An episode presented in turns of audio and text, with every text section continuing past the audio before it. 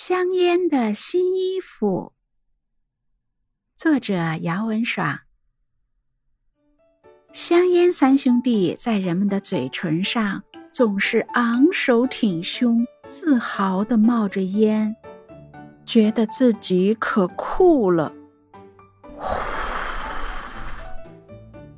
一股烟被嘴唇吐出来，周围都是满满的烟味。他们不知道，其实很多人都是讨厌他们的，而且他们也是对人们的身体有害的。这一天，卷卷放学后在小区里和邻居的小朋友们一起玩，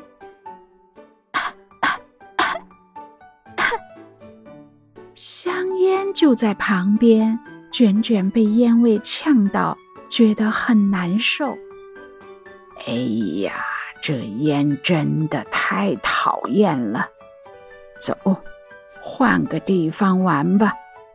旁边的老奶奶说着，就拉着小朋友们准备离开这个地方。这时候，被香烟熏黑而受伤的肺组织了起来，他们举着棒子。朝着香烟三兄弟跑了过来，要打他们。香烟三兄弟吓得赶紧逃跑。越来越多的人都因为香烟而得了病，所以大家都很讨厌香烟三兄弟。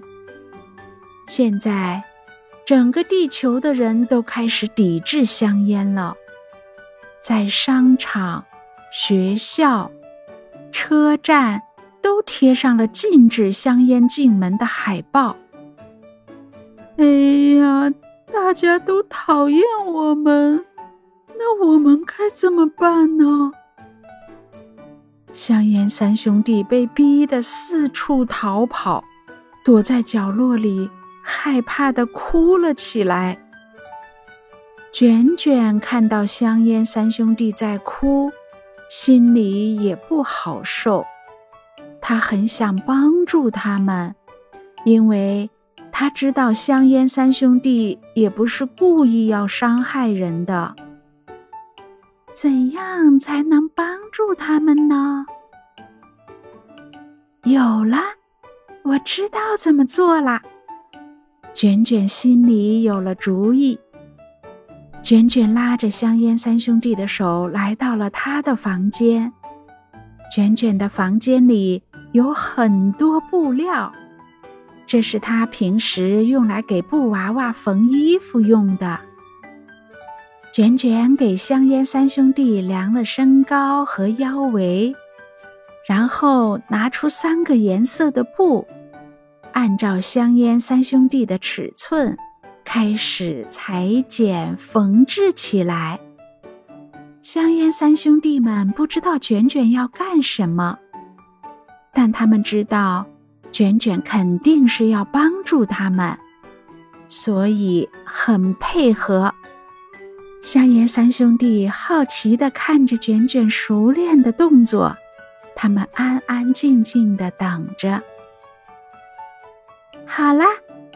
的衣服缝好了，我来帮你们穿上吧。卷卷给香烟三兄弟分别穿上了不同颜色的衣服，衣服不大不小，非常合适。咦，我们是不是变成蜡笔了？果然。香烟三兄弟穿上衣服后，变成了三种颜色的蜡笔。他们一走动，脚下就有了美丽的颜色。他们不再是香烟三兄弟，不再冒出让人讨厌的烟雾。他们变成了人见人爱的蜡笔三兄弟了。卷卷带着蜡笔三兄弟。走过了彩虹桥，来到了孤儿院里。我带你们和小朋友们一起玩吧。孤儿院的小朋友们看到了蜡笔三兄弟，都特别热情。蜡笔三兄弟在白纸上跳舞，跟小朋友们一起画出了美丽的图画。感受到被大家欢迎的蜡笔三兄弟们，再也不用东躲西藏了。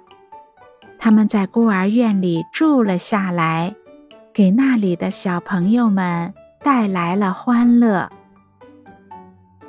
亲爱的，大朋友和小朋友们，香烟的新衣服就播读完了。如果你喜欢卷卷的话，就在评论区告诉他吧。我是卷卷秒辉，下期我们不见不散。